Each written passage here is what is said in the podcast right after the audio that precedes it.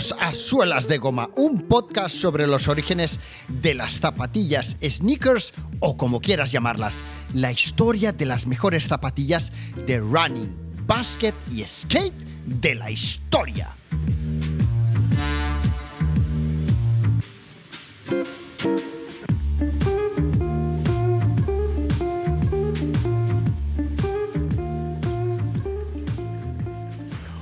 Por buen seguro que uno de los intereses o preocupaciones de los aficionados a la cultura sneaker como tú es conservar en buen estado sus más preciadas zapatillas. Tal vez no las de trote diario, pero sí aquellas que significan algo para ti, bien sea por su valor sentimental o bien sea por su valor económico. Existe una amplia gama de marcas de sprays, espumas y líquidos de limpieza y conservación para pieles, eh, sintéticos, tejidos, suelas y plantillas. Algunas de estas marcas se han posicionado en el mercado como marcas de productos de limpieza premium para coleccionistas de sneakers pijos, como, como aquellos a los que parezca que les pone cachondo gastarse un dineral con tal de aparentar, y otras, otras marcas de limpieza como las que yo uso, que dan magníficos resultados y tienen un precio más que razonable porque son marcas que no invierten en marketing ni en packaging. Los productos de limpieza nos pueden ayudar a proteger y limpiar el suede, la piel vuelta, eh, la piel sintética eh, y los lazos. Pero cuando estamos hablando, por ejemplo, de zapatillas fabricadas en los años 80, 90 eh, o, o 2000, inicios de los 2000, con suelas desintegradas, pieles craqueadas y pegamentos que han perdido su fortaleza, hay que recurrir a expertos en sneakers capaces de cambiar suelas, reconstruir y hasta customizar zapatillas. Y uno de los más grandes expertos en recuperación de sneakers de nuestro país es Gerard, gallego, coleccionista de zapas y ahora también doctor en cirugía plástica especializado en pacientes con suelas de goma. Bienvenidos a Sneakers Hospital.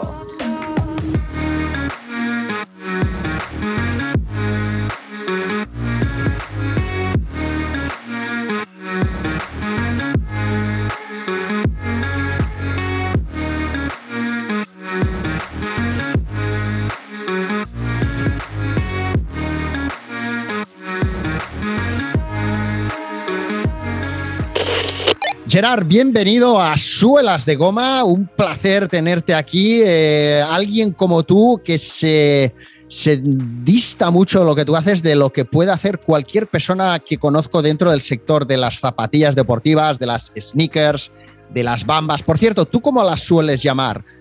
Pues yo soy gallego y aquí se suele decir mucho eh, playeros playeros. Eh, pero sí, pero sí, bueno, yo estoy intentando acostumbrarme a decir zapatillas, zapas, zapatillas, porque playeros lo veo un poco, un poco de pueblo.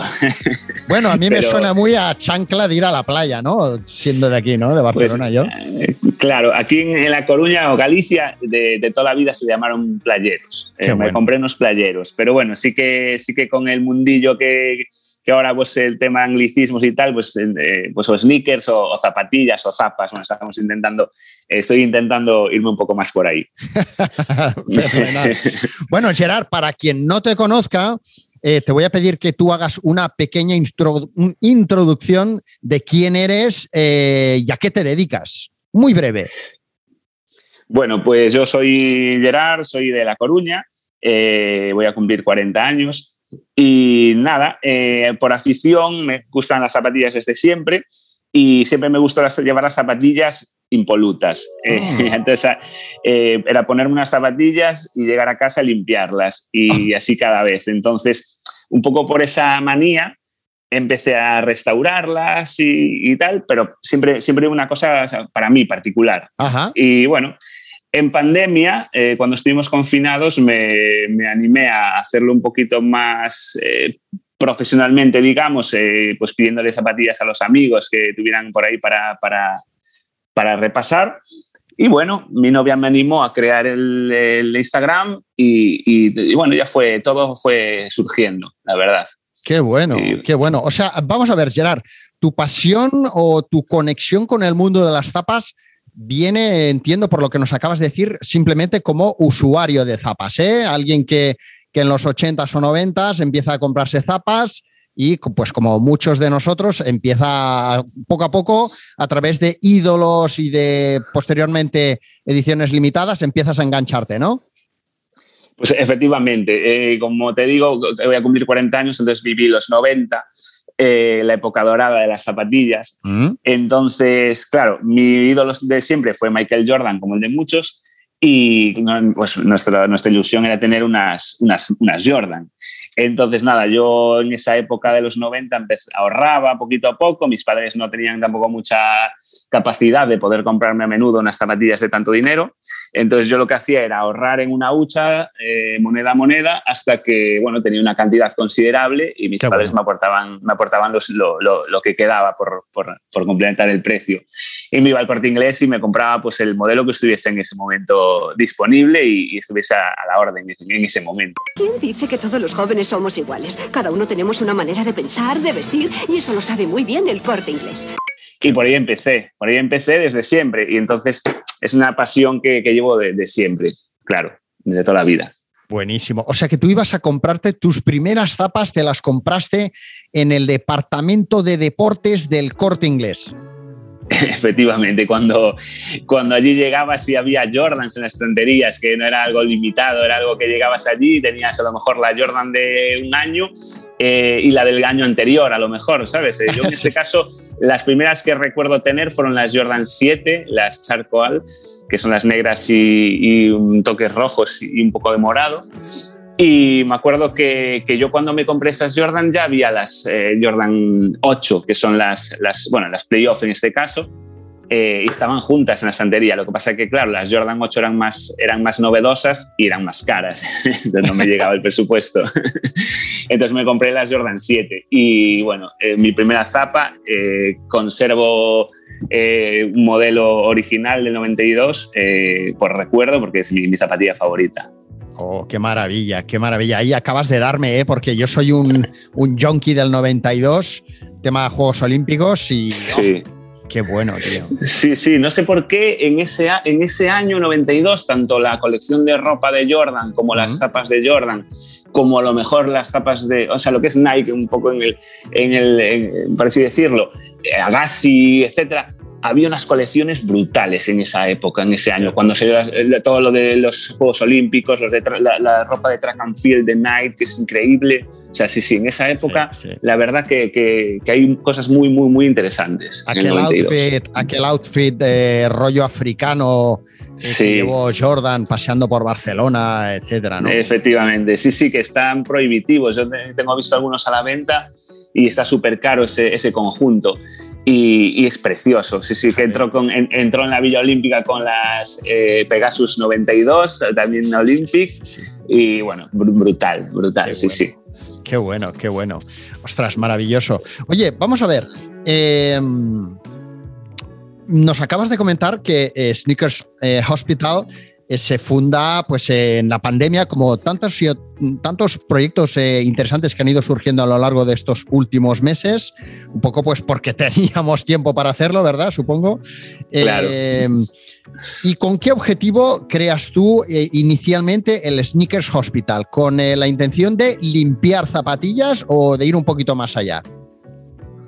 A ver, mi idea fue ir un poquito ya más allá. Sí que empecé, pues eso, con lo básico, que es limpiezas, eh, eh, tintarlas de nuevo cuando son de antes, están descoloridas, eh, pegar alguna cosilla que se está despegando, bueno, cosas más sencillas, pero sí que poco a poco en mi Instagram además se ve la evolución, es, es, muy curioso porque vas viendo fotos desde el principio y hay una evolución tremenda. Y, y bueno, sí que es cierto que eso, que empecé con, con, cositas más sencillas, pero siempre enfocado ya a hacer lo que estoy haciendo ahora, que ya son restaurar zapatillas vintas, de, ahora mismo estoy, por ejemplo, con unas Jordan cuatro del 89 originales, eh, o sea, una pasada. Y eso fue mi objetivo, poder llegar a, estar al nivel de, de, tantos eh, americanos que hay por ahí haciendo auténticas maravillas. Cierto, cierto. Oye, qué maravilla además eh, el recibir zapatillas que probablemente muchas de ellas pues no tengas, ¿no? Y que de repente, pues como acabas de decir, ¿no? Que, te que recibas unas Jordan 4 de, originales ahí en plan eh, eh, para, restaurar, ¿no? Qué maravilla. Totalmente, totalmente. estas zapatillas además fueron, fueron eh, nunca fueron usadas, vienen, vinieron en su caja original, con su etiqueta original de plástico de poner, poner Nike Air y nunca fueron utilizadas, están totalmente nuevas. Lo que pasa que, claro, la suela de poliuretano se ha podrido. Ojo, ojo, ojo. Mm. Y, hay que cambiársela. Eh, sí te reconozco que, que, cuando las tuve en mano y tal, eh, eh, me acojoné un poco, si, si, me permite la expresión, porque claro, tener una zapatilla de esa, de esa categoría, el dinero que, que cuesta ahora mismo en el mercado, y decir, ostras, es que si la cago y me la cargo, a ver qué pasa, ¿sabes? Pero, pero bueno, mucha paciencia, mucho temple y bueno, van saliendo, van saliendo. Ya tengo un par listo, me falta el otro pie y, bueno, van, van bastante, bastante bien. ¿Qué desea? Desearía ver a un médico, por favor. Haga el favor de firmar aquí. ¿Tiene usted cita, señor...? Uh, Smith. No, no tengo. Pues coja un número. Uh, el 6. ¿Qué? ¿El 6 ya está cogido? ¿Tiene que ser un número entre el 1 y el 10? Tú tienes cuenta en Instagram, pero no te has animado a hacer vídeos de YouTube, ¿no? del proceso de, restauración, ¿no? Eh, hice un par, hice un par de vídeos, pero si te digo la verdad, eh, soy bastante torpe con las eh, nuevas tecnologías y no, a ver, no, no puedo estar a las dos cosas. yo, por ejemplo, con las zapatillas que te comentaba antes, la Jordan 4, eh, eh, tienen un material, el, no, eso no es piel, se llama Durabook, eh, tú lo sabrás, entiendes mucho de este tema. Aquí hay, hay nivel. Eso se pudre con los años, entonces está nuevo, porque nunca se estrenó una zapatilla, pero si le aprietas la zapatilla y la doblas en alguna, puedes tallar el Durabook, puedes craquear y, se, rompe. O sea, están muy delicadas. entonces, claro, tienes que estar tan concentrado que no puedes estar concentrado a eso, más concentrado al vídeo, más... O sea, es para mí es demasiado.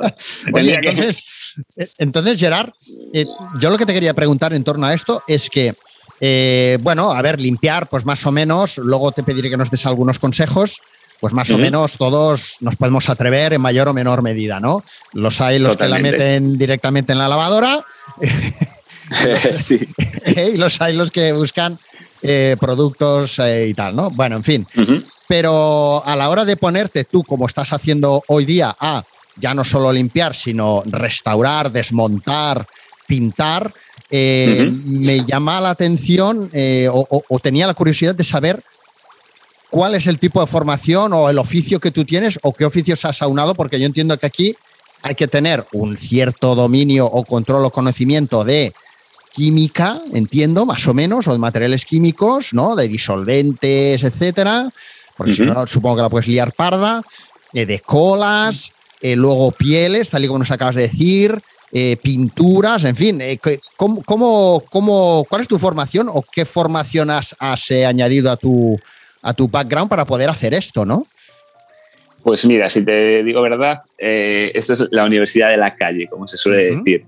Yo, a ver, siempre, siempre fui bastante mañoso para todo, me, siempre se me dio bien pues, cualquier tipo de manualidad, me encantan restaurar cosas, tanto sean motos, bicicletas, eh, muebles, eh, de todo, o sea, yo le doy un poco a todo. Entonces tengo bastante conocimientos un poco de, de, todo este tipo de, pues, de herramientas, de útiles, de materiales pero sí es cierto que es todo eh, autodidacta, autodidacta. Eh, me empapé de muchísimos, muchísimos, muchísimos vídeos de YouTube americanos, de gente profesional que se dedica a esto y se gana la vida con esto, y, vídeos y vídeos y vídeos y vídeos. Eh, gracias a Instagram también he conocido a un par de chicos americanos que, que bueno, amablemente me han, me han aconsejado, les he preguntado y me han respondido y, gracias a ellos he aprendido también muchas cosas y muchas técnicas que no sabía. Qué bueno. Y, bueno, pues un poco así, todo a base de, hacerlo autodidacta. Qué bueno, qué maravilla, qué maravilla. ¿Tú te atreverías, esto me acaba de venir ahora a la cabeza y por experiencias que tuve cuando estuve eh, trabajando para Adidas, eh, realizando eventos y activaciones y workshops, etcétera. Eh, ¿Tú Ujú. te atreverías en un momento dado a, a convocar, a decir, oye, que vengan 10 personas, 15, 20, convoco un workshop y os enseñaré a restaurar o a limpiar vuestras zapatillas eh, durante tres horas, algo así? ¿Tú, ¿Tú lo ves viable? Sí, totalmente, totalmente viable. Así como se hacen eh, workshops de custom, de gente que customiza, que lo- pues como ha hecho Melon Kicks muchas veces y tal, eh, se puede hacer, se puede hacer también. Sí, sí, eso sería, sería algo que estuvi- estuviera muy bien. A ver, llegar al nivel de hacer una restauración completa con cambio de suelo y tal, pues a lo mejor no te llega solamente con una, una clase, eso es a base Claro. de practicar y practicar. Pero sí que consejos básicos y formación de materiales y todo eso, pues eh, sería genial, claro. Qué bueno, oye, pues me parece súper interesante y yo me la apunto por si a mí me surge la oportunidad de organizar algo con alguien, de, de tenerte ahí y, y traernos a- al, al coruñés Gerard a, a Barcelona, o quién sabe, a Madrid, esto nunca se sabe. Bueno, oye, Genial, sería, sería la leche. Oye, lo que es maravilloso es cómo ah, hoy en día con YouTube y con Instagram eh, no necesitamos ni tan solo ir a una escuela, a una universidad, ¿no? Eh, marcando las distancias.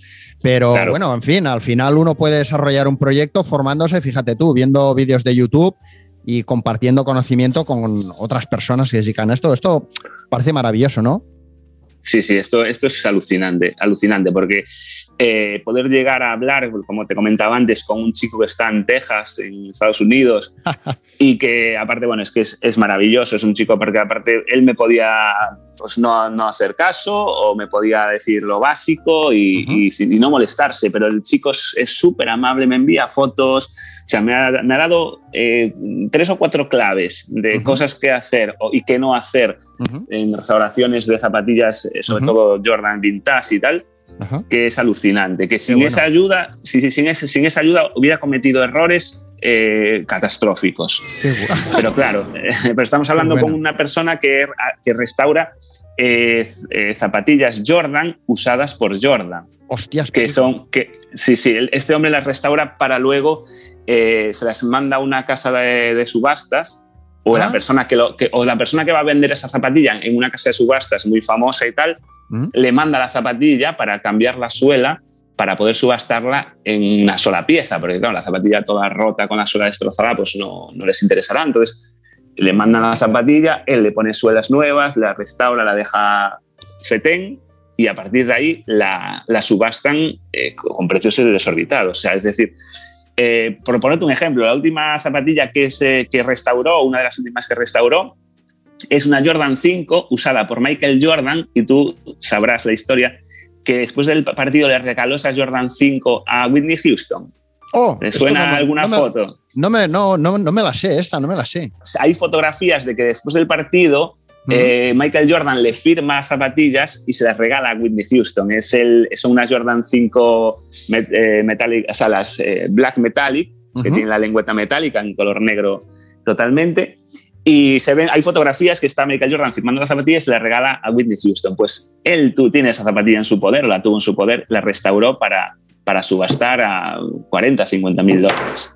Qué bueno, tío, es fantástico. O sea, una Fíjate, pasada. Fíjate, yo aquí igual me creo. Bueno, en fin, yo creo que habrá gente que opinará igual y gente que no. Pero yo fíjate que este tipo de. de. mm, de buen rollo o de, de- de estar abiertos a compartir conocimientos y tal, creo que eso es, mm, es más probable que nos suceda con gente, pues como en este caso de Estados Unidos, que están acostumbrados a estar en un entorno donde hay muchísima gente dedicándose a muchísimas cosas y donde ven el mercado como un mercado global, ¿no? A alguien eh, de aquí. Yo aquí veo más difícil que de repente eh, hubiera un restaurador de aquí, de España, que te explicara estas cosas, porque aquí creo que estamos más con la mente de somos pocos y, Claro. y, y yo si se lo cuento a este, este me va, me va a joder. Me, Claro, ¿sabes? me quita el trabajo. Sí, o sea, yo fíjate, porque me sorprende, o sea, al final, fíjate, alguien de ese nivel, pues hablar con un Gerard de La Coruña de España, que nos ven aquí como si fuéramos, que solo vivo en mis propias carnes en Sí. multinacionales, nos ven como si fuéramos, vamos, el- los monos de los árboles. Sí, ¿no? sí, totalmente. Es decir, estos están ahí a su bola, ahí pasando el rato. Pues, Claro. eh, pues bueno, me sorprende, me sorprende. La verdad es que es, es- es genial, es genial. Sí, pero yo, yo creo que es un poco por eso, porque no nos ven competencia ni mucho menos y, y sabe que no le voy a, yo a esa persona no le voy a quitar de trabajo o no le voy a quitar, eh, no sé, protagonismo, no lo sé. Eh, Sí, sí, sí, es cierto que algún otro me tiene, me tiene dicho, lo siento, pero si yo te digo, eh, yo soy profesional, me, dedico a esto, eh, entonces si yo gano dinero con esto y a ti te cuento cosas que yo he podido descubrir por mí mismo, eh, como que no Eh, Sí, tendrás sí. que preocuparte tú en hacer lo que yo hice, lo Claro, que yo claro, hice, ¿no? claro. investigar, en, en- en aprender, en probar. En Y nadie te ha dicho, oye, yo te lo cuento, pero esto vale tanto. No, ¿eh? eso no. no, no, No, ¿eh? no, de por suerte, por suerte no. por, Bueno. por suerte no. Oye, Gerard, vamos a ver. ¿Qué materiales, así a grandes rasgos, eh, son más difíciles de recuperar? Eh, yo qué sé, piel vuelta, nylon. Vale, el- para mí lo más difícil es el, lo que comentábamos antes, el Durabook, el Nobook o el Durabook. ujú. Eso es una piel sintética que puede ser a- aterciopelada, como si fuese una, una piel de melocotón, o puede ser pues como la Jordan 4 en este caso, que es, imitan la piel. ¿no? Es un, en su época la sacaron como un adelanto tecnológico, que era una piel mucho más ligera que, la, que el cuero real. Lo que pasa que, claro, eso tiene, es sintético y se, se desintegra con, con los años y con, no puedes aplicarle mm, de que, determinados eh, productos eh, un poco que sean un poco agresivos. Entonces, eso es lo más complicado, porque una vez que el Durabook o el Nobook, una vez que se agrieta o se pela, no hay nada que hacer, no hay nada que hacer. La piel siempre se puede recuperar porque siempre puedes echar una pasta rellena- re- rellena- rellenadora, eh, luego se lija y se repinta y bueno, siempre puedes hacer un, un apaño. Pero el Durabook o el Nobook, eso es, es- una vez que se rompe, no hay nada que hacer. Qué bueno, fíjate, el Durabook este eh, sería uno de esos materiales rollo con eh, obsolescencia programada, ¿no? O sea, en plan, les vamos a vender la moto de que este material es la hostia, que seguramente lo es, pero ya pensando en que de aquí a X años, olvídate que te vas a tener que comprar otras, amigo. Yo, yo creo que eso en su momento no, porque nadie pensaba que unas zapatillas iban a durar, creo, ¿eh? creo que en los 80, 90 nadie pensaba que la gente iba a conservar sus zapatillas durante 30 años, pero hoy en día eh, las marcas podrían pensar, eh, o sea, un poco en el mercado y cómo está el tema coleccionismo y tal, y decir, bueno, pues todo lo que hacíamos en poliuretano, que es la media suela donde va añadida, donde va integrada la cámara de aire, etcétera, eso se pudre. El Durabook y el Nobook se, se pudre y se, y se agrieta. Entonces, como sabemos que la gente guarda las zapatillas por colección, vamos a hacer con materiales que no se desintegren. No, no piensan en eso, piensan en eh, mantener la- los materiales originales. Si se pudren, pues es tu problema. Bueno, comprarás además- otras. Además, Gerard, si lo hicieran tal y como tú dices, nadie se pegaría de hostias por las reediciones. Sí, claro. que, que- que vamos, que tontos no son. No, no, claro, totalmente. Sí, todo lo tienen, lo, lo- tienen totalmente estudiado. Sí, y, sí. y nosotros, eh, y nosotros somos tan pardillos que seguimos picando, seguimos picando y seguimos tirando nuestro dinero en, en sus empresas. Pero bueno, Oye, eh, ¿qué es lo más difícil que has hecho hasta ahora? ¿Qué, qué zapa te ha costado más o ha sido el reto más mayúsculo? Pues ahora mismo yo creo que la, la que te comentaba, la Jordan 4, eh, no es por ser repetitivo, pero sí que he hecho bastantes Jordan, he hecho Jordan del 85 también, eh, pero claro, la Jordan del 85 es cuero, eso es indestructible esa zapatilla. Buenísimo. Eh, entonces la puedes manipular y no hay ningún tipo de problema. Sí es cierto que la- la- las que te comento ahora, la Jordan 4, al ser el Durabook, el simple hecho de tener que tratar la zapatilla tan delicadamente, no poder agarrarla por ciertas partes, eh, porque simplemente, sim- simplemente apretando con los dedos puedes eh, después trabajar el Durabook. Entonces, eso fue lo que más me costó, el tener ese temple de, de- de tener la zapatilla en, no sé, en las, las manos tan, tan, tan cuidadosamente de no, de no perjudicarla. Entonces, fue de lo, más, de lo más difícil, de lo más difícil por ese motivo. No por el trabajo en sí, porque simplemente fue un cambio de suela que he hecho varios y nunca hubo problema, pero el hecho de que la zapatilla sea tan delicada pues sí que, sí que es, es, complicado. Porque el otro día, por ejemplo, hice una Jordan 6 del 91, que estaban totalmente destrozadas porque el chico, una, un amiguete que se llama Fran, que es de Castellón, las conservaba desde su, desde su adolescencia. Sus zapatillas fueron, las compró él y las usó él toda la vida y estaban totalmente destrozadas. Entonces le hice un cambio de suela, pero como el Durabú, que estaba tan destrozado, porque yo la manipulara y se destroza un poquito más, no se va a notar, no se va a apreciar. Pero en este caso la zapatilla es tan nueva que cualquier fallo, cualquier, eh, cualquier cosa que yo le haga, se va a notar, porque no lo tenía antes. Entonces, fue, para mí fue el, reto más grande esta zapatilla y, estoy con ella todavía. De hecho, estoy viendo las fotos y la verdad es que, vamos, esto tiene una matraca que parece que se haya recorrido medio mundo con las zapas. ¿eh? Totalmente. Sabes que en esa época te compramos unas zapatillas para todo, para andar en bici, para jugar al fútbol, para jugar al baloncesto, para correr por el barro, o sea, la misma zapatilla se usaba para todo. Yo recuerdo una persona que os hubierais hecho muy amigos, porque una persona, bueno, un chaval de cuando yo tendría, pues yo qué sé, 15, 20 años, eh, que era todo lo contrario que tú. O sea, era un chaval que me acuerdo que sus padres le acaban de limpiar las zapas con la lavadora, lógicamente, eh, se las daban blancas impolutas para que fuera el tío ahí impecable y el tío nada más dárselas se las pisaba. ¿Sabes? Porque el tío decía, ah, es que si voy así parezco tonto, parezco un niño pijo tonto, no sé qué, decía. se las pisaba, se las pisaba ahí, las dejaba, bueno, pues eso, con las pisadas del barro o lo que fuera, ¿no? Y, pues yo, yo, yo, todo lo contrario. Yo además, mis padres, bueno, mis padres eh, son, son de clase obrera y tal, y entonces eh, pues les costaba llegar a, a, lo mejor a comprarme cosas eh, de cierto valor, ¿no? Entonces en esa época, que la adolescencia, que, bueno, ya más niñez, llegando a la adolescencia, que, bueno, que empezabas a querer ropa de marca y tal, zapas de marca, entonces, hombre, tus padres hacían un esfuerzo por comprarte a lo mejor un chándal de, de, Nike, de, estos de táctil que se, que se llamaba antes, la tela es así tan astronáutica. Y, y, yo me acuerdo de estar jugando al fútbol y, y caerme y romper, la, romper un agujerito en la rodilla y ponerme a llorar, tío. Ponerme a llorar, irme, irme para casa, mamá, mira que me rompí el chándal y tal.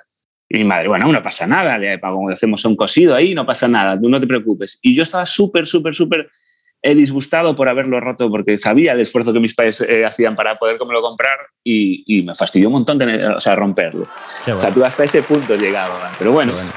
No, no, seguramente seguramente este chaval era todo lo contrario, ¿eh? también te lo digo. O sea, al final es lo que tú dices, pues eh, si valoras lo que tienes o, no, lo ves desde un punto de vista más, más frívolo, por decirlo de alguna manera, ¿no? Sí, efectivamente. Oye, Gerard, em, nos has comentado qué es lo más difícil que has hecho hasta ahora, que ahora te pediré que nos expliques un poquito más detalle, pero puede ser igual de difícil. O sea, eh, estamos hablando de, de, una Jordan 6, acabas de decir, que has tenido que, cambiar la suela o estás en ello, pero puede ser igual de difícil eh, recuperar una zapatilla como pueda tener yo, típica de, de, de Nubuck, de piel vuelta, que está como ese tono que se les coge de gris sucio, ¿no? ¿Eso es eh, difícil de recuperar, de limpiar o no? ¿O eso es más factible? Todo depende del modelo de zapatilla y cómo esté, cómo esté fabricada. Eh, te explico. Eh, una Air Max 1, por ejemplo, que tenga todo el guardabarros de Nobook en color un poco potente, de repente le ponen la puntera, lo que es el toe, de, de mesh, de malla blanca. Entonces, si tú quieres lavar esa zapatilla, tienes el problema de que si mojas el, el, el delante, la piel vuelta, va a desteñir el color sobre la malla blanca. Entonces eso es, eso es lo peor que hay, es lo peor. Limpiar desteñidos es, prácticamente imposible. Entonces, si, no, si la zapatilla es toda de un tono o toda del mismo material, no hay ningún problema. El ante eh, requiere cuidado porque es un pelito que si lo se puede, se puede poner duro, se puede eh, quedar acartonado. Pero bueno, hay cepillos especiales para poder luego recuperar el pelo, recuperar la suavidad. Sí es cierto que cuando las lavas y cuando tiene muchos años pierde color, pero también hay una serie de tintes especiales para, para este tipo de, material y se les puede recuperar el, el, tono un poquito. Bueno, se pueden... No es lo que más me, me, preocupa el notebook, a no ser eso, que esté pegado a una tela que si destiñe el color hacia la tela ya es irrecuperable. Bueno, ves, eh, que quería comentártelo porque de entrada, pues lo que parece más difícil de recuperar es algo, una zapatilla a la que le tengas que quitar las suelas, pero una zapatilla a la que simplemente se, le tenga que limpiar eh, esos tonos negros de suciedad y tal, también tiene su, su complejidad, vamos tiene su historia. Sí, sí, sí. Sí, sí, no, yo a mí dame una, yo lo, dije otro día a un chico, a mí dame una Jordan para cambiarle la suela y no me des una Air Max 1 que, que te, como lo que te comentaba, que tenga el guardabarros en, en, en, piel vuelta y la malla blanca, porque eso es que hay que tener un cuidado tremendo y tampoco es algo que puedas hacer rápido, tienes que concentrarte un montón y hacerlo y con muchísimo cuidado. Entonces, para mí eso es, es, brutal. Cierto, cierto. Oye, eh, cuando alguien te envía una zapa eh, mm, con las suelas desintegradas, ¿vale? Sea una Jordan 6, la que sea, eh, también te ha de enviar unas zapas nuevas con esa suela, ¿no? Entiendo, o, cómo va la cosa. Sí, esto lo, acordamos antes. hay gente que, que, ya sabe de qué va el asunto y ya, ya te manda la zapatilla con su donante, en este caso lo llamamos donante. Vale. Y, y hay muchas veces que me encargo yo. Yo digo, mira, yo te busco una donante y, y bueno, te lo incluyo luego todo ya en el mismo precio o lo que sea. Bueno, tratamos el precio de, de, lo que quedaría todo. Y bueno, siempre pues me puedo encargar yo de hacerlo porque mercado segunda mano encuentras zapatillas que están seminuevas por menos valor de lo que cuesta una nueva y realmente como simplemente vas a aprovechar las, las mediasuelas o tal, pues no, no hay ningún problema. Mm, en este caso, claro, en este caso lo único que hay que buscar es que sea una zapatilla lo más moderna posible para que los años que le queden pues sean mayores, claro. Las zapatillas, por lo general, que tú restauras, ¿son zapatillas que van a volver a usarse o son para tenerlas guardadas en plan coleccionismo? Depende, depende. Hay muchas que son para volver a usarse y otras que son para coleccionismo. Hay, como este caso, las Jordan eh, OG, eh, las eh, Vintas, no se pueden volver a usar o si las usas se van a, romper. pero bueno, la mayoría son para. Bueno, es que no, no la mayoría, es un 50-50. 50-50. Sí que hay. Las Air Max, por ejemplo, no. Las Air Max son, son, siempre para, para arreglar y para y para usar de nuevo. Pero cuando estamos hablando de Jordan OG, con, 15, 20 años, normalmente son para, son para, para, para exponer o para guardar de, colección. Hoy me preguntaban por una Jordan 2 del 94, la segunda reedición, la primera reedición, es decir, la Jordan 2 salió en el 87 y la, reeditaron por primera vez en el, en el 94. Pues me, me, escribió un chico para eh, cambiarle la, la suela porque estaba podrida. Claro, la donante que hay para la Jordan, una de las donantes que hay para la Jordan 2 es la Jordan 2 siguiente reedición, que es de 2015. Porque eh, si hay otra reedición que es de 2004 o 2006 por ahí, pero claro, ya tiene muchos años y le va a pasar lo mismo a la suela en, muy poquito tiempo. Entonces lo mejor es cogerla ya más moderna, que sería 2015. Pero para adaptar la suela de 2015 a la, a la 94 hay que eliminar la cámara de aire. O sea, toda la unidad de aire que llevan en la suela, hay que eliminarla porque hay que trabajar con un Dremel toda la media suela para que encaje la zapatilla del 94. O sea, es decir, no son idénticas interiormente. Entonces, para que encaje una zapatilla del 94 en la suela del 2015, hay que retirar la, unidad de aire. Entonces, por lo tanto, ya no sirve para usar porque queda muy fina la suela, muy incómoda y puede mm. llegar a romperse. Entonces, bueno, eso se le explica al cliente y en este caso, zapatillas tan antiguas suelen ser siempre para, para, para exponer o para guardar como colección. Me llama la atención que la mayoría de los clientes que tienes son de Jordan o Nike o Dunks, me, ha parecido ver también, ¿verdad? Sí. Eh, ¿qué, edad, ¿qué, edad, suele tener eh, tu cliente? ¿Son de los 90 o te has encontrado con chavales más jóvenes? Pues de, todo un poco eh, y dependiendo siempre el, trabajo a realizar. Los, gente joven quiere un poco custom, sobre todo zapatillas, eh, por ejemplo, unas Jordan, pintarlas para que parezcan otro modelo o darles un toque para que no queden tan sosas, etcétera, ¿no? Pero ya son zapatillas más modernas para, para customizar y tal. Salvo que tengan unas Jordan, pues que la compraron hace 5 o 6 años y la, la, han usado mucho y le quieren dar una nueva vida, pues se les hace una restauración de limpieza, desamarillear, etcétera. Suelen ser gente más joven, pero después ya la gente más mayor de, mi edad, eh, tal, es la gente que, que son la gente que tiene zapatillas más antiguas y es la gente que se dedica más a, a coleccionar eh, zapas antiguas y es la que me manda pues las Jordan para restaurar y, y las Dunk y todo ese tipo de, de, de, zapatillas que son más, más viejas, más antiguas. Uh -huh. Oye, eh, Gerard, tú tuviste antes, bueno, o tiempo atrás, ahora nos explicas, eh, una tienda con un socio, creo, eh, dedicada a la venta de artículos de coleccionismo, de toys, etcétera. Explícanos uh -huh. un poco tu, tu, etapa en esa tienda, qué hacíais y tal. Y si, te lo pregunto porque eh, me gustaría saber si parte de aquella clientela que tenías allí que buscaba juguetes de los 80 o cosas de estas, si luego han sido clientes tuyos también eh, con el Sneakers Hospital. Sí, pues hace, un, hace unos años eh, tenía una tienda en Coruña que era el Desván de Javi, era de un, socio, y, y, nos dedicábamos a la venta de, de, sobre todo de juguetes vintas. Después sí que la cosa fue pues, eh, por otros derroteros, siempre siempre se siguió con los juguetes, pero venía mucha gente pidiendo pues material militar antiguo, o, ah. o sea, entonces claro, un poco nos fuimos enfocando un poco a lo que la gente iba demandando, pero bueno, vale. siempre siempre sin perder la esencia del, del juguete, del juguete vintas. Originalmente, Entonces, ¿qué, ¿qué, juguetes teníais en los inicios?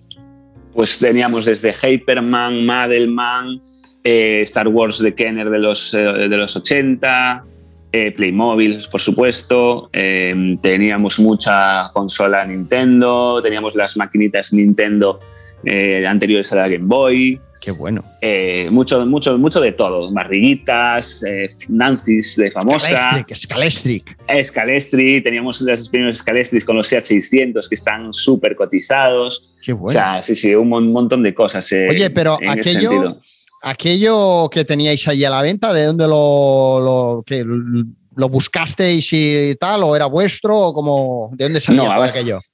A base de, de comprar. Comprar eh, lotes a gente eh, un poco de, por, varios sitios, pero sobre todo búsqueda de Internet, búsqueda de almacenes eh, cerrados, eh, gente que venía a la tienda a vender, pues tengo ciertos eh, juguetes de cuando era pequeño y tengo quiero, quiero deshacerme de ellos y tal. Pisos que íbamos a vaciar, cuando estaban pues, gente que, que, era el piso vacío y lo querían vaciar y, y solo vaciabas y te quedabas con, con, el, con, pues, con lo que te interesaba, etcétera poco, bueno. poco eso, de como los buscatesoros. Exit Basket, toda la emoción del baloncesto en casa. Canasta de dos, de tres, tapones. Exit Basket, qué jugada. Scalextric. Descubre todas sus posibilidades ampliando tu circuito. Podrás hacer competiciones aún más emocionantes. Scalextric. Qué bueno. Bueno, y entonces parte de aquella clientela que teníais allí, después han sido sneaker, eh, sneaker consumers o qué? Tengo, eh, creo que uno o dos eh, ex clientes que, que, me hice amiguete de ellos y, y, y, les gusta el tema de, la, de las sneakers. El resto, el resto no. El resto, pues casualmente, pues no, no les gustaba el, el mundillo de las zapatillas.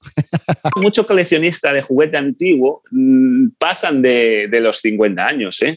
Son 50, 60 años. Es lo que ellos vivieron, entonces pues eh, juguetes de los 80, 70, pues es lo, es, trabajan, o sea, lo, lo compraba mucho más esta gente que gente más joven, que es la que ahora sí. mismo le pueden usar las sneakers, claro. Sí, sí, son esa, esos 10 años, 15 años de, de, de separación entre, el, entre toda aquella gente de cultura de fuimos a EGB, ¿no? Uh -huh, eh, los que ya se metieron más eh, a lo mejor en temas NBA, en fin, lluvia de estrellas, zapas, Etcétera, sí, ¿no? efectivamente. Yo creo que la gente de los que vivió los 90 como, como niño, adolescente, es el que tiene un poco más, eh, más eh, la mentalidad de las sneakers. La gente que vivió los 80, en los 80 como eh, comprarte una zapatilla un poco mmm, buena era prohibitivo y llegaban cuatro a ella, era otro, era, era otro, no sé, se enfocaban en otra cosa, yo creo, mm. creo, ¿no? Cierto, cierto, cierto. Oye, eh, Gerard, no sé, no sé si tú coleccionas zapas, eh, ¿tú tienes zapas eh, para usar o también guardas en plan coleccionismo? Sí, sí, sí, yo también soy coleccionista. Eh, empecé colección, bueno, tengo bastantes zapas para usar, me gustan mucho zapatillas para usar y me enfoqué a, también hace unos años a coleccionar Jordan, lo que pasa que eh, las Jordan Retro, eh, que son las reediciones modernas, yo no las uso. Yo solo de Jordan solo uso Jordan 1. Eh, El resto de Jordans no me gustan, no me veo con ellas, ¿no? Entonces, tener una zapatilla que, que acabo de comprar nueva, me cuesta un, bastante dinero, tenerla en una caja guardada y no ponérmela, me daba un poco de, de dolor de corazón cuando mi economía tampoco me lo permite. Entonces, eh, decidí vender la- retro, porque otra cosa es que se estropean. En las cajas sin usar se estropean las zapatillas. Sí. Entonces, gastarte 200 euros en una zapatilla, no usarla y en cinco años vas a, a- a verla y ves que está amarilla o que empieza a pudrirse la suela o algo, para mí eso es, eh, bueno, era morirme. Entonces, decidí vender la retro y enfocar un poco mi colección a Jordan OG. Sí que es cierto que dentro de mis posibilidades económicas, eh, que son pocas, tengo que ir buscando mucho la ganga, pero bueno, poquito a poquito me estoy haciendo una coleccioncita y, y sin gastarme un dineral, claro. Lógicamente son zapatillas muy usadas o con de- defectos y tal. Eh, no puedo compararla con, con colecciones como otros chicos que tienen en España, que son zapatillas OG nuevas en su caja, que nunca fueron estrenadas, etcétera. Pero bueno, esto todo depende del nivel económico de cada uno. Entonces el mío me permite tener zapatillas OG, pero eh, más humildes, por así decirlo.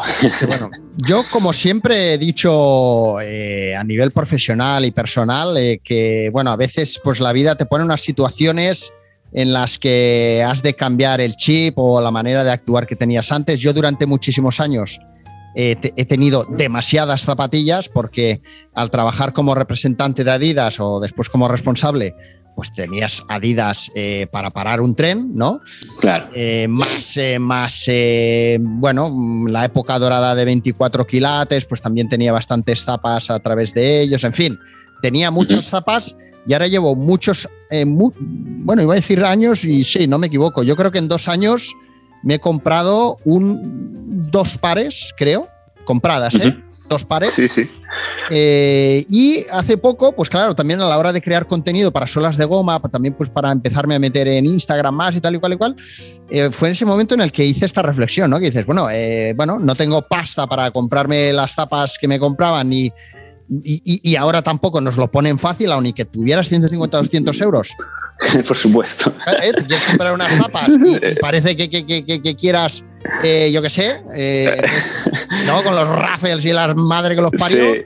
Pues dije, bueno, Sí. pues oye, voy a disfrutar de lo que tengo aquí, que lo tengo metido en una caja muriéndose de risa. Y es, es a través de ahí cuando empecé a jugar a básquet con todas las tapas de básquet y hacer este, Sí. este simpático test retro básquet de alguien que yo, como yo, que, que no sabe jugar a básquet demasiado, pero, pero bueno, Sí. me, me lo he pasado bomba porque al final también te pones unas tapas, dices, hostia, estas tapas son incomodísimas o estas Yo- están de puta madre, ¿no? Yo, yo reconozco que el día que te vi jugar a básquet con las eh, Jordan 7 miró, casi me da casi se me para el corazón. Pero es, Esas es eso, ¿no? para tener en una, en una vitrina. Hostia, Yo- pero- yo en los pies fue decir, joder, este tío tiene, tiene narices, sí señor. Pero fíjate que de todas las tapas que he probado hasta ahora, eh, bueno, que ya pocas me quedan de básquet retro, eh, las únicas que se han jodido, que están más jodidas, son las Jordan Spice Ike, que está la pintura desconchada de, de la- Sí. de las medias suelas y tal. El resto, así de memoria te diría, ah, bueno, y de las, las Reebok Pump, es muy curioso, tío. Me las puse, me voy a jugar, tal, tal, tal. Las, las primeras, ¿eh? Las Pump, el, el botarrón, ¿eh? ¿Vale? Ajá, sí, sí. Eh, Y, ostras, cuando yo volvía para casa me notaba como la puntera de los pies como muy mojada. Y digo, hostia, pues sí que he sudado, ¿no? Con la bota esta y tal igual. Y luego es que se había derretido por dentro, tío.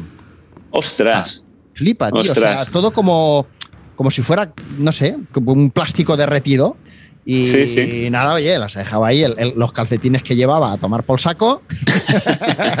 ¿Sabes? O sea, pero fíjate, ¿eh? es eh, lo curioso también cómo han ido envejeciendo todas ellas, algunas mejor, otras peor, ¿no? Claro, todo depende de, de la zapatilla. En este caso, la Jordan Spicy, que esa que comentas, eh, esas pueden ser 2012 o por ahí. Sí, sí. Eh, 2012, 2013. Y en Sí. esa época las, fabricaban fatal las Jordan. Es decir, las suelas de la, la, la pintura de la media suela saltaba con mirarlas. Al primer paseo sí. saltaba. Eh, sí es cierto que en 2015 hicieron el- la remasterización de que subieron un poco el precio diciendo que iban a aumentar calidades y aumentaron un poquito las calidades. Fue cuando empezaron a quitar el branding del Jamman y a meter ya el Nike otra vez en la caja, en la Ajá. lengüeta, o sea, en, en la plantilla, etcétera. Y ahí subieron un poco el nivel de, de calidad de pinturas y de materiales, pero, pero sí es cierto que en los 2000, del 2007, 2006 en adelante hasta 2015, Jordan era una, una patata, o sea, o sea, horribles materiales, plásticas, plásticos eh, y, y horribles. Eh, lo- el, las- el Durabook que parece cartón, que si lo doblas en la puntera te queda una doblez como si doblas un cartón de, Ah, de sí, sí, una, sí, sí, sí, con sí. una libreta. Sí, o sea, sí. horribles, horribles, No, horribles. no, muy malas. ¿no? Nos está engañando, que no nos engañe, que nos diga la verdad. Sí, sí, no. Así como, así como juega una Jordan 1 eh, del 85, s- eh, bueno, interiormente tienen una, una espuma de poliuretano con, las, con la cámara de aire integrada. Interiormente eso se desintegra, pero como va interno, pues no se, no se aprecia. Ah, vale, vale. Entonces, esa, esa zapatilla puedes usarla perfectamente hoy en día. Pero a partir de ahí, ya con suelas de poliuretano, todo se, se, se pudre. Además, la Jordan 1 de 85 tampoco se despega, tiene unos pegamentos impresionantes. A partir de ahí, claro, después hay zapatillas que, aunque estén, sean de material de buena piel, la, la suela no se desintegra y tal, se despegan, las, los- se, se- se pasa el pegamento con los años y Mm. la usas y se despega, hay que volver a, a reencolar. Pero en cambio la Jordan 1 del 85, esa zapatilla la puedes usar a día de hoy perfectamente, que no tienes ningún tipo de problema, salvo que esté muy trillada o salvo que se haya cristalizado la suela, que puede pasar que se haya quedado dura y, y se pueda romper. O sea, po- una ¿podríamos decir que se puede restaurar cualquier zapa, esté como esté, más o menos? Depende, depende, depende, claro. Eh, cuando una zapatilla está muy usada, eh, tiene mm, eh, zonas gastadas, etcétera, es muy difícil de recuperar eso. Le puedes dar, un, le puedes dar una limpieza, le puedes dar un- una restauración para que quede lo mejor posible, pero nunca volverá a quedar como nueva. Pero si la zapatilla está nueva, si no se usó, lo único que tiene son materiales desintegrados por el tiempo, tal, entonces sí, se pueden cambiar esos materiales, sustituir por otros, y ahí sí quedaría como nueva la zapatilla, como si viniese de fábrica otra vez. Oye, y una Dependiendo de, pregunta, de cómo perdona, esté. Vale, vale. Una pregunta, eh, así un detallito, eh, porque me, me- me pareció verlo en una de tus publicaciones en Instagram. ¿Puede ser que también se te pueda pedir, pregunto, ¿eh? Eh, oye, esta etiqueta, como tú decías, ¿no? De Jordan, yo la que tengo, eh, la edición, es la de la que pone tal, pero quiero que tenga la etiqueta original. ¿Eso se puede conseguir o no? Porque claro, hacer etiquetas, en un principio hay que hacer una gran tirada, ¿no? ¿Cómo está la cosa? Sí, sí, eh, sí se puede hacer y hay páginas o, o personas eh, especializadas en ello, sobre todo en Estados Unidos. Ah. El problema que es caro, es caro. Eh, se hace mucho también, tanto las etiquetas de la lengüeta, las etiquetas de nylon, como cambiar, como cambiar los gel tab traseros. Es decir, por ejemplo, Jordan 3 y Jordan 4, sabes que llevan una pieza trasera de plástico donde, donde Sí. antiguamente ponía Nike Air y ahora pues, las ediciones posteriores pues, le, ponían el Jumpman. Esas piezas, una que con los años es- ese plástico se pudre y se parte, y otra que hay gente que quiere quitar el Jaman y ponerle el Nike. Air. Entonces, hay un, un- un hombre que es mexicano, que está viviendo en Estados Unidos, que se dedica exclusivamente a fabricar esas piezas. Las fabrica en una, en una calidad impresionante, en goma, en una goma muy elástica que no se pudre. Y, y te las tiene para todos los, para, tanto para Jordan 4 como para Jordan 3 en todos los modelos y colores. Es decir, tú tienes una Jordan que tiene esa pieza Buenísimo. blanca con las letras en negro, pues te la tiene, o te la hace. ¿Qué pasa? Que este hombre se dedica exclusivamente a eso, no tiene otro oficio, o sea, se dedica a eso porque gana muchísimo dinero solamente con eso. Qué bueno, tío. Eh, en Estados Unidos, claro, en España somos eh, dos lo que- los que podemos hacer eso, pero en Estados Unidos hay mucha gente que hace ese cambio de esa pieza trasera. Ah, Y sí. el tío, sí, sí, y el tío eh, tiene una lista de espera a lo mejor de un mes y medio para fabricártelas. En muchos casos te dice que ya no te la hace porque no tiene hueco. Y son eh, bastante caras y ya te digo, tienes que esperar por lo menos dos meses eh, a que te llegue a España la pieza. Hostia, buenísimo, tío. las etiquetas de nylon también son caras. Las etiquetas de nylon también hay gente que las fabrica en Estados Unidos, pero te han dado una etiqueta en torno a los 40 euros el juego, más los envíos, aduanas y tal. Se te, pueden se te pueden poner en 50 o 60 euros el juego de etiquetas. Entonces, más, más, más, la mano de obra luego, claro. De, ah, bueno, claro, luego descoselo, tal. Exacto. Yo lo que hago mucho es, es buscar en, en internet eh, zapatillas usadas, viejas, que a lo mejor tengan en la lengüeta, pues por ejemplo, una, una Pegasus 83, eh, una Nike Pegasus 83 de hace 4 o 5 años, que la zapatilla está vieja, pero la lengüeta no es algo que sufra. Pues esa zapatilla lleva la etiqueta como la Jordan 1 que pone Nike Air y detrás. Viene lo de la descripción toda del SUS, no sé qué, que te explica un poco, ¿no? Y pues eh, yo compro esas zapatillas y, les quito etiquetas muchas veces, entonces eh, eh, te ahorras dinero, claro. Vale. Te ahorras un montón de dinero. Me parece también muy chula la, la, historia que hacen gente como los que obtienen el troquel patrón de una zapatilla y la vuelven a hacer, pero con los materiales que ellos consideran, ¿no? Y es como un trabajo de reconstrucción de la zapatilla, pero custom cosida, con, mm. con los acabados que ellos ven, ostras, me parece una, pasada, ¿no? Es un rollo ya zapatero, ¿no? También de coser. Sí, sí, sí, eso es, eso es una auténtica maravilla. Eso se llama Bespoke. Ajá. Eh, y eso se, están, eso se hizo mucho siempre, con, toda la vida, con, zapato, zapato artesano de vestir, y, se, y se, ha, se, ha, trasladado a la zapatilla. Esto creo que los, los pioneros fueron Zoe Surgeon, no sé si te suena, es un americano que se llama, pues Zoe Surgeon empezó haciendo eso. Y claro, se hizo tan famoso y tan rico que todos los famosos y millonarios de Estados Unidos, raperos, etcétera, le mandan zapatillas para hacer. Y creo que en fondo los pioneros. Y sí es cierto que desmontan las zapatillas, eh, sacan todos los patrones de todas las piezas en cuero y luego te las pueden reconstruir en los cueros que tú quieras, en los más, eh, en los más locos que te puedas imaginar. Entonces hacen unas zapatillas únicas impresionantes. Qué bueno.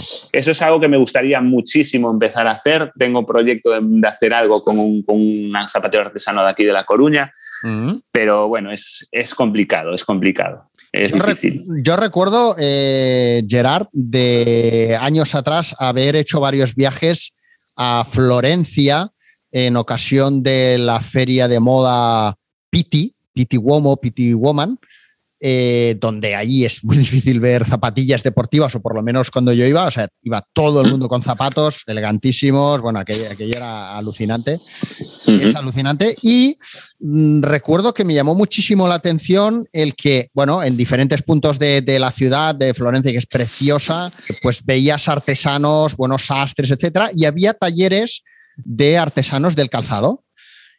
Eh, pues allí con su tallercito, haciendo los zapatos, ¿no? Los brogues, estos, los otros.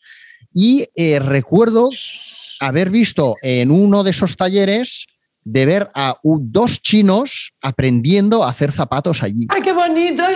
Bueno, oye, para alguien que quiera recuperar sus zapas, ¿qué pasos tendría que seguir a la hora de contactar contigo? O sea, oye, yo tengo unas ZX8000 uh, Undefeated, yo te hablo de mí, ¿eh? naranjas, que son sucias, de Suede o de Nobook, no me acuerdo.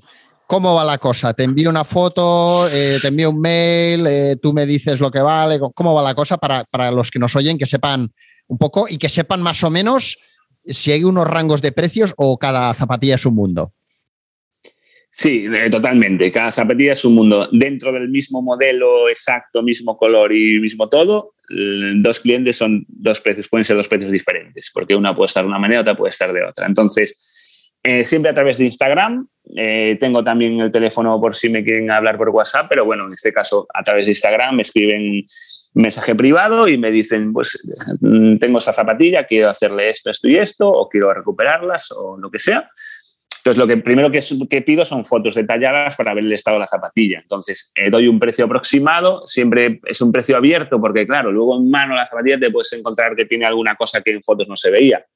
Pero bueno, siempre, siempre salvaría con el cliente antes de, nada para, para comentarlo. Claro, nunca se hace nada sin, sin conocimiento del cliente y sin y su, su aceptación. Entonces, eh, una vez que se ven las fotos y se valora, se da un precio eh, del, por el trabajo más los envíos. eh, y, y, bueno, si el cliente acepta, pues me manda las zapatillas.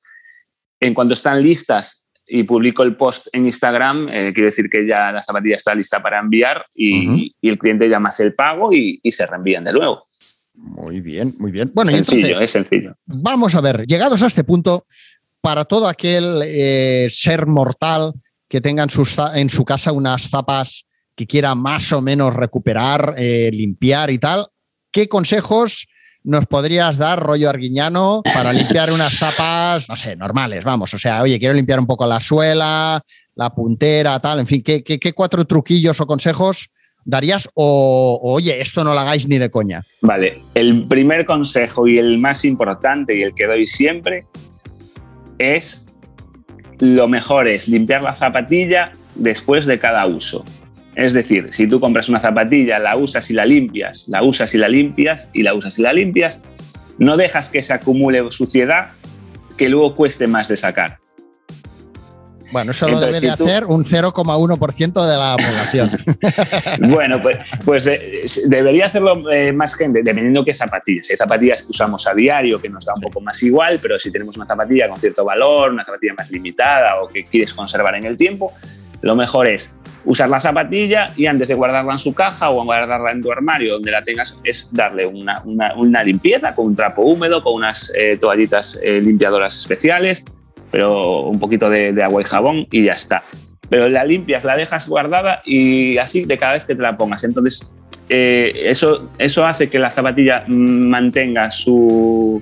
Se mantenga nueva y limpia durante más tiempo. Si tú usas la zapatilla durante un mes seguido, cuando la quieras lavar o limpiar, vas a tener que emplearte más a fondo. eh, la, la zapatilla tendrá ya zapa- eh, eh, suciedades ade- adheridas que sean muy complicadas de sacar. Entonces, al darle, frotarle más o lo que sea, la vas a, a- como a perjudicar más, etcétera. Entonces, lo mejor es eso, es limpiarla eh, de cada vez que se ponga, no dejarla ensuciar. Y luego, para limpiarla, eh, dependiendo de la suciedad, pues un trapito con agua y jabón. Siempre un jabón, si es un jabón especial para zapatillas, mejor, porque son, protegen los materiales y no, no son, no son eh, perjudiciales. Eh, un jabón y un, un cepillito también, con cerdas blandas para la piel, etcétera. Ujú. O sea, siempre agua y jabón, jabón especial si puede ser, y tanto un trapo, si es un material eh, como una piel, que le puedes dar un trapito, un paño y que salga, si, si es la, la suciedad más incrustada, un cepillito con las cerdas no muy duras, cerdas blandas para que no rayen, y eso es lo más, lo más fácil. Hay muchos materiales específicos y muchos jabones y muchos productos específicos. Eh, por ejemplo, yo trabajo con unos eh, amigos eh, que se llaman Curtidos Gómez, que se puede ver su Instagram, y ellos tienen una página web también donde venden todo tipo de productos de limpieza y cuidados para las zapatillas, así como material para zapateros, etcétera. ¿Específicos para zapatillas o son los típicos de, cal- de, de zapatero? Ellos son una empresa eh, dedicada a todo, los- todo específico para zapatería, zapatería de, de reparación de, de calzado. Pero sí es cierto que tienen una línea que se llama Shoei Magic, Shoei Magic, Sí. que, que está dedicada a las sneakers. Y ahí hay jabones, hay protectores, hay tintes, hay un poco de todo. Muy bien. Entonces, yo trabajo con ellos, son productos que fun- funcionan a la perfección. Y, y bueno, en breve me van a dar un código de descuento para que toda la gente que Ah. quiera comprar eh, pueda entrar con mi código de descuento y así pues llevarse un, pues, un descuentillo y un beneficio en el precio Muy y bien. eso, eso lo, lo publicaré en cuanto lo tenga listo. Y, y bueno, eso es lo- los, los consejos más importantes. Utilizar productos adecuados y no dejar ensuciar demasiado la zapatilla. Claro, si echamos jabones muy muy eh, que sean que tengan que sean muy fuertes puede perjudicar ciertos materiales entonces lo mejor es eh, utilizar eh, materiales específicos y productos específicos porque ya están diseñados para que no se estropeen la- las pieles o los notebooks o lo que sea Muy bien, muy bien, muy bien. Bueno, pues eh, Gerard, yo creo que con, con estas dos pinceladas, más todo lo que podamos ir viendo en tu perfil, eh, sabemos que tenemos un hospital construido en La Coruña eh, esperando a cualquier zapatilla que necesite ayuda. Claro que sí. Además, tengo el Instagram disponible para quien necesite consejos. Es decir, yo no, no, no me niego nunca a dar consejos. A mí me llama alguien o me escribe alguien para preguntarme, mira, es que me ha pasado esto con esta zapatilla, me ha caído una mancha de lo que sea en, la, punta y, o cualquier cosa. ¿Cómo puedo hacer? ¿Cómo puedo limpiar? ¿Cómo puedo hacer para desamarillear esto? Yo siempre aconsejo y nunca, nunca digo como decíamos antes, si quieres saberlo me tienes que pagar. no, yo en ese caso hay cosas que lógicamente tienen que pasar por mis manos porque por mucho que se lo explique pueden mm, hacerlo peor, pero sí que es una, simple mancha, un simple descosido, una simple cosa que se pueda solucionar, si se lo puedo decir por, eh, por Instagram y lo puede hacer él, pues perfecto, yo encantado. Eh, muchísimas gracias por toda la información que has compartido con nosotros. Seguimos en contacto, Gerard. Perfecto, pues muchísimas gracias a ti por invitarme y un placer. Cuando quieras, aquí estoy.